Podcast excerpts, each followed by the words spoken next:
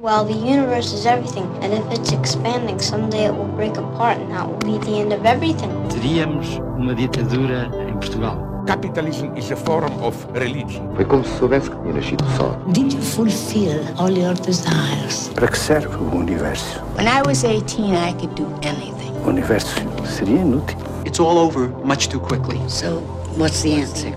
PBX, uma parceria Expresso Antena 1, com Pedro Mexia e Inês Menezes.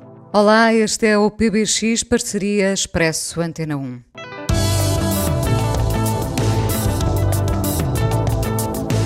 Lembrar para continuarmos vivos, diz a determinada altura Fern, a nómada que prefere a estrada e uma ideia de liberdade à vida entre paredes. Essa vida estanque aconteceu lá atrás, agora tudo é temporário.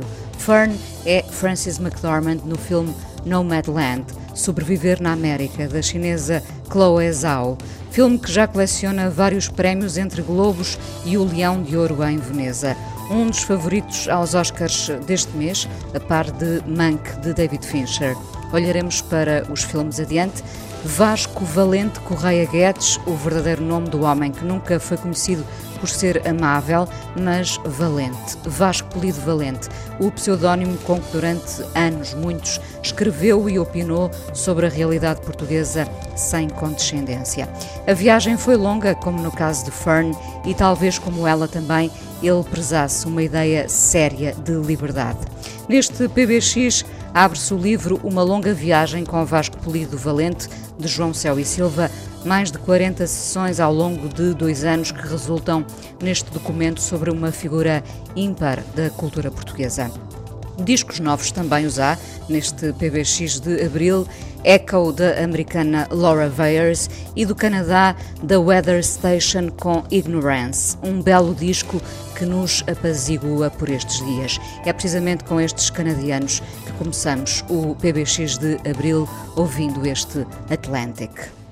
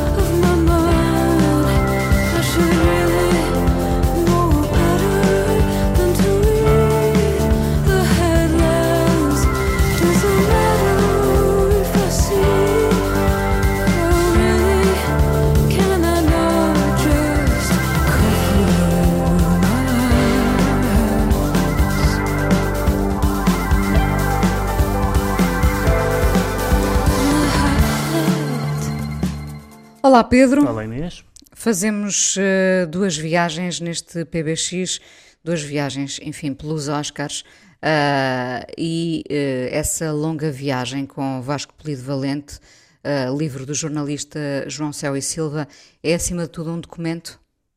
Bom, para mim foi sobretudo a, a possibilidade de voltar a, a, ler o Vasco Polido Valente depois de ele já cá não estar, o que é foi uma espécie de prolongamento de um convívio de muitos anos. Toda a gente que lê jornais, diria eu que, seja que idade, uh, seja qual for a idade que, que tenha, uh, leu o Polido Valente durante muito tempo, porque o Polido Valente escreveu nos jornais ininterruptamente durante quatro décadas ou cinco décadas. Uh, e, portanto, faz parte do jornalismo português, faz parte da, do colonismo português e também faz parte, a seu modo, uh, do modo que percebe-se nesta entrevista, menor do que ele gostava da história, da historiografia portuguesa. O livro é particularmente interessante por, duas, por dois aspectos. Um deles é o facto de, bom, como sempre, o Vasco Polivalente ser muito franco e aqui estava no fim da vida e realmente não tinha nada a perder e, portanto, mesmo as pessoas de quem uh, uh, ele poderia um, ter mais dificuldades em falar mal no final não da vida, poupadas. Não, não, não são poupadas. Fala de várias pessoas, até de quem ele gosta, mas sem, sem ter grandes contemplações, além das embirrações de, de, de sempre, mas da também política, é, da política, sobretudo. sobretudo da política, mas também é um, um balanço de, de uma vida, não de uma vida desperdiçada de todo,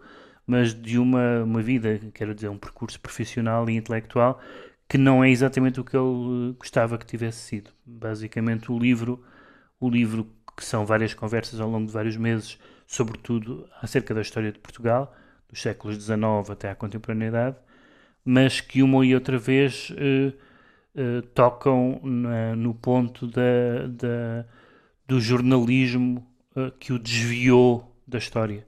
Ou seja, o que ele gostava era de escrever livros de história, daqueles livros, daqueles tijolos que ficam, daqueles Densos, livros que fazem, como, como ficou a tese de doutoramento dele, O Poder e o Povo, sobre a Primeira República, mas ele gostaria de ter escrito uma história do Portugal, uma história do século XIX, uma história do Portugal contemporâneo e outras obras assim de mais folgo, e embora tenha livros de história, geralmente uh, coletâneas de ensaios ou ensaios curtos, mas aquilo que o notabilizou foram as crónicas de jornal. Que... É, no fundo, as crónicas de escárnio e mal dizer, não é? Porque também não era fácil Hum. encontrar uh, o elogio. O elogio não, mas nem todas são de, nem todas têm só essa dimensão. Por exemplo, ele tem uma série de crónicas uh, de autobiográficas ou autobiográficas geracionais que não são apenas isso. Tem, um, tem uma tem um, um humor e uma, e um, uma particular forma de, de, nostalgia. Ele não era muito dado a nostalgias, é um.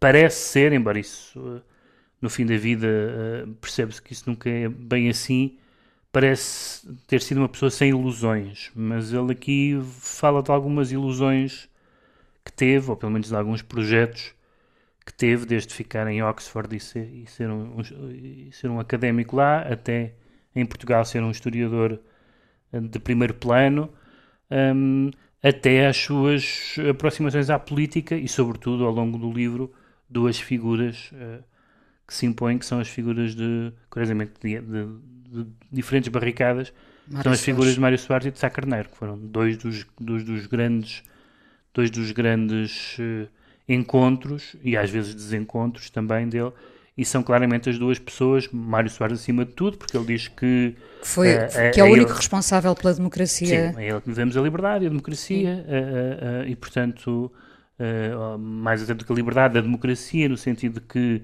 depois da liberdade, isto é, depois da Revolução, no processo que se seguiu, devemos isso a Mário Soares e, e, e, o Sá Carneiro, porque estando ele próximo politicamente, tendo sido até secretário de Estado da Cultura, que é uma coisa quase inimaginável, imaginar o Vasco Lido Valente a lidar com encenadores e coisas do género. Um, eh, e, e outras profissões do Atribui teatro e do cinema e das artes, coisas que ele seguia, como se sabe, com grande eh, entusiasmo. Ah, mas hum, mas eh, ele teve ali uma, uma aproximação a uma carreira política que depois teve um segundo episódio completamente meteórico quando ele foi deputado, eh, quando Fernando Nogueira foi líder do PSD e o Vasco Valente foi deputado e saiu ao fim de pouco tempo a dizer, entre outras coisas, que se comia muito mal na Assembleia, que o restaurante era muito mau e basicamente não tinha paciência para aquilo. E portanto é uma, é uma, é uma figura que, que eh, sendo talvez um dos.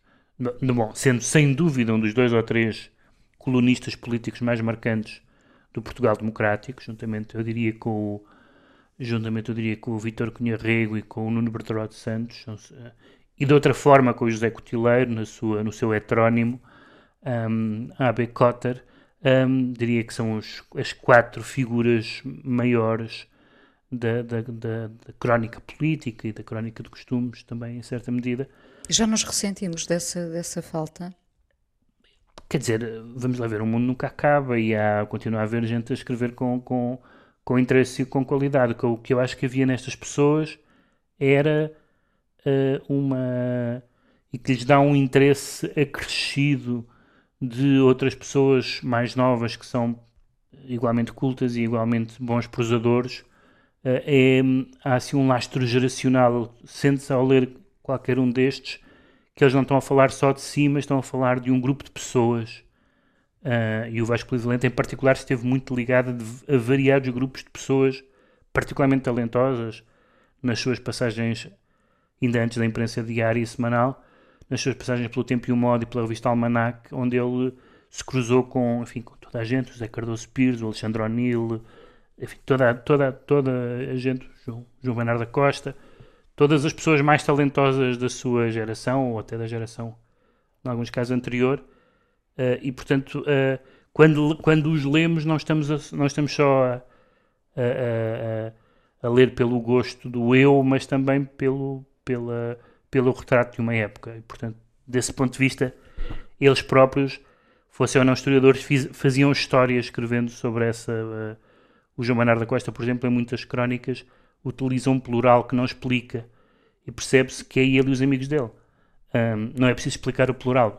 Subentende-se quem, são, quem é aquele nós. Não é um plural estático também.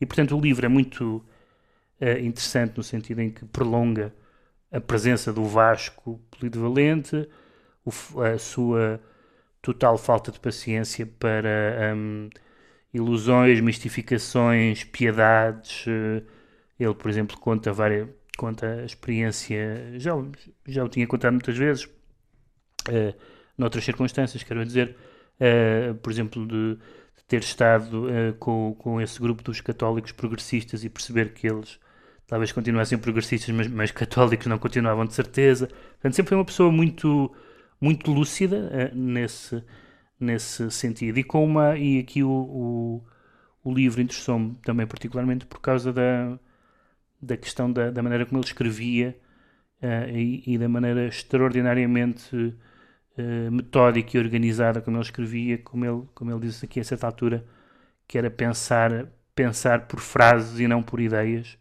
uh, sendo que eram frases com ideias naturalmente, mas, mas praticamente ninguém pode escrever como o Vasco Polido Valente, incluindo o Vasco Polido Valente à primeira. Portanto, estas frases são frases pensadas. Claramente muito trabalhadas e essa ideia do frase a frase é muito quem, quem escreve nos jornais uh, provavelmente já, já, já se apercebeu disso, às vezes não é o tema, não é as ideias, não são as palavras, às vezes é a frase. É preciso, é preciso que as frases tenham, e as frases do Vasco Valente nesse sentido eram incomparáveis e portanto a, a entrevista... Claro que isso é muito mais fácil na escrita do que eh, em termos de oralidade, não é? Pensar as frases... Uh, uh... É, não Há casos, há muito poucos casos dos, das pessoas que escreviam muito bem, uh, colunistas muito bons que, que, falavam como escreviam. Só conheço um e não era português, não era português, já morreu, que era o Christopher Hitchens. É, é muito impressionante vê-lo em debates e ele fala como se estivesse a ler. Uh, as frases estão gramaticalmente corretas e eufónicas e tudo mais. O Vasco Polivalente notoriamente não falava bem uh, os programas de televisão, era muito arrastado, muito, muito trapalhão, não, não, era uma, não era uma figura televisiva, um, mas, mas esta capacidade da, da prosa, nós provavelmente, quer dizer, a nossa geração ainda não terá essa distância, mas as gerações futuras que contactem com a prosa do Vasco Polido Valente e não conheçam nada da realidade que o Vasco Polido Valente está a descrever, tal como nós hoje lemos as farpas e não sabemos de que é que o Ramalho e o Essa estão a falar, aí é que vai ser a prova do algodão, para saber quão durável é aquela prosa. Porque quando nós lemos uma coisa e aquilo é muito bom e nós não sabemos de que é que ele está a falar, uh, que pode ser o Padre António Vieira ou pode ser o, o, o, o Essa de Queiroz, não interessam quem são aquelas pessoas, não interessam quais são aquelas discussões. O Camilo tem uh, polémicas absolutamente geniais em termos do uso de português e aquilo é sobre o quê? Não sei, não faço ideia. Um tema qualquer de um padre minhoto que escreveu umas memórias. Não interessa nada. É a jubilação da prosa. o júbilo da prosa. E o, e o Vasco Polivalente, com essa amargura, também tinha esse júbilo, também tinha essa, uh, esse júbilo, não, não da sua visão de Portugal, que era geralmente uh, magoada e decepcionada e, e às vezes ácida, azeda. Muito ácida, sim. Sim, mas, mas, mas dessa capacidade de. Aliás, dificilmente há, há pessoas que continuam muitos anos sem, sem isso acontecer, mas apesar de tudo, o Vasco Cleveland esteve ininterruptamente nos jornais durante décadas e décadas e décadas. Não é, não é muito fácil isso acontecer sem ter leitores, sem ter uma, sem ter uma marca muito muito pessoal e então foi, foi isso que me interessou mais, além da nostalgia que eu já conhecia dele, ou, ou melhor, da, da, da mágoa por não ter deixado a obra uh, de historiador que ele gostava de ter deixado, porque diz o jornalismo distraiu-me, o jornalismo dispersou-me. E garantiu-lhe também, provavelmente, a subsistência, pois, não é? E, mas também lhe pode ter garantido a posteridade, ou seja, imagine-se que o Vasco Levente tinha sido um historiador tinha todas as condições para ser um historiador marcante. Mas, mas não sabemos se seria um historiador marcante, como eu digo, há vários livros de Vasco Valente que são importantes, e sobretudo esse sobre, sobre a Primeira República. Mas estamos a discutir entre o, o incerto e o certo. O certo é que ele é um dos prosadores da imprensa mais importantes do século XX português, isso de certeza absoluta. Uh, será que se não tivesse perdido, entre aspas, tanto tempo a escrever sobre Teria sido um remodelações em historiador. Não sei, é possível. Uh, certamente que ele utilizou abundantemente o seu conhecimento do século XIX para analisar o século XX. Era, aliás, um dos tiques que às vezes lhe censuravam, era que para ele isto, no fundo, era sempre uma repetição do que, do que já tínhamos visto uh, com, com o Duque de Palmela, ou seja, com quem fosse. Uh, uh, já agora, porque, também falamos desse, desse tom, uh, um, a condescendência não foi tomando um bocadinho conta de nós, Pedro. Eu sei que tu estás num programa onde, por norma, vocês não são condescendentes, e, e mas nós não fomos aliviando na acidez e na crítica e até nesta. No, poupámos nos inimigos, não é? Porque ter inimigos tornou-se uma coisa pouco cool. Não, não, não. Não, estás a falar dos jornais ou estás a falar da... De uma maneira geral, de, de quem isso. opina, de quem escreve, de quem... É possível, é possível que isso possa, é possível que isso aconteça nos jornais, mas eu diria que hoje em dia uh, uh, o discurso público é de uma acrimónia total. A discussão pública de qualquer assunto é de uma agressividade e de uma hostilidade. Mas não é abstrato? Uh, não, não é, não. Nada, não é nada abstrato. Há pessoas que se, pessoas que se zangam, cortam relações nas redes sociais, não é? amigos e não sei o quê. Eu, uma vez, eu conheço uma pessoa que cortou uh, relações com um amigo de infância numa caixa de comentários. Discutiu com ela numa caixa de comentários e cortaram relações. Portanto, nos jornais é possível, também há menos jornais, para já há menos jornais. E há menos espaço. Há jornais. menos espaço, há menos, e, há, e há menos títulos também. E, há, e, e a conflitualidade hoje em dia ainda é uma conflitualidade tribal, mas não é uma conflitualidade tão ideológica como era noutras, noutras alturas. As pessoas, uh, as pessoas não zangam-se às vezes por razões de clubismo e não de grandes concepções do mundo, e portanto isso também era diferente. E evidentemente que o Vasco de Valente e outras pessoas passaram por uma revolução e, portanto, por um momento particularmente intenso da vida portuguesa. Não, não, não estou convencido que seja assim. Acho que uh, há, há, há características que são características uh, do meio português que é as pessoas conhecerem-se. E às vezes o, as pessoas Isso condiciona as pessoas conhecerem-se uh, uh, condiciona o tom, mas ainda há estou a pensar em cinco ou seis colunistas portugueses que são conhecidos por não se importarem de fazer inimigos e portanto não não creio que isso não creio que isso seja absolutamente inevitável. Também não parece que seja essa a, principal razão que uma pessoa, ao sentar-se para escrever, deve pensar se vai fazer amigos ou inimigos. Para já, uma pessoa que escreve fará inimigos de certeza. É impossível. A não ser que não diga nada. Mas não, não, não consigo imaginar uma pessoa que escreva regularmente e que não faça inimigos. Inimigos não no sentido pessoal. Uma pessoa que diga este tipo é um idiota. Faz parte. Não há, não há maneira como fugir disso. O Vasco estava-se estava nas tintas, realmente, mas estava-se nas tintas, não se estava nas tintas para. Ele fala aqui muitas e muitas vezes, e o João Céu Silva até conta, de ele perguntar que tal, que, que, tal é que saiu a coluna desta semana. Uh, uh, ou tive, tive, tive boa reação ao último texto. Portanto, não, não estava nas tintas pós-leitores. Isso, aliás, pobre do colunista que está nas tintas pós-leitores. Mas não se importava nada que eu achassem pessimista, ou reacionário, ou resingão, ou o que fosse. Isso, isso não, isso era uma. Isso de facto era uma vantagem, e nesse sentido não há já muitas pessoas. As pessoas hoje têm mais uma certa noção maior de marketing e, portanto, evitam às vezes, nesse sentido, nesse sentido concordo com o que tu dizes. A pessoa de, tende a ser um pouco mais, mais redonda para, para, ferir, para evitar ferir suscetibilidades. E de facto o Vasco isso, isso não tinha, mas isso também corresponde, eu acho que isso correspondeu uh, em grande medida a uma, a uma época dos jornais e do jornalismo e do espaço público que não acabou, que se transformou hoje com as redes sociais de uma forma completamente diferente e aí a hostilidade não, não, não, não falta. A verdade é que os jornais, nós estamos no, na fase final da história do jornalismo escrito. Final, não no sentido que vai acabar de vez, mas os jornais hoje, hoje em dia há pessoas que nós podemos até dizer cultas e informadas que não leem um jornal. Mas, ah, mas, leem online. Não, que não leem um jornal. Conheço muitas pessoas que eu, sem dúvida, diria que sabem o que se, o que se passa e que são cultas, no sentido um pouco amplo do termo, que nunca leem um jornal. Não leem uma vez um jornal durante o ano. Vão uns links e, portanto, isso é um ecossistema cultural todo diferente. Há um, no século XIX, o Kant dizia que o, que o, que o, que o jornal era, o, era o, a oração, era a oração eh, matinal do homem moderno, era comprar o jornal. No século XVIII uh, eh, e, e, e, no século XIX e no século XX, uh, uh, o jornal fazia parte de tudo da discussão. De... Mas no século XXI a oração matinal passa por abrir as redes sociais. Também. Pois, passa, pela, passa pelas, várias, pelas várias formas de, de, de, de estarmos na, na, na, no digital, na internet, com certeza. Mas, e portanto, nesse sentido, estas figuras também têm um peso acrescido, porque nós temos a sensação que são, de certa forma, as últimas, não são os últimos colunistas. Os jornais em que eles escreveram não foram os últimos jornais que existiram, ainda existem jornais, ainda existem colunistas e cronistas, mas é um mundo que está a mudar, como é absolutamente fatal, que é mais ou menos como, como o, o, o cinema mudo ou, ou, ou, o surrealismo, ou coisa do género. São coisas que foram muito importantes, a certa altura já são apenas uma fase, ou um eco, ou uma.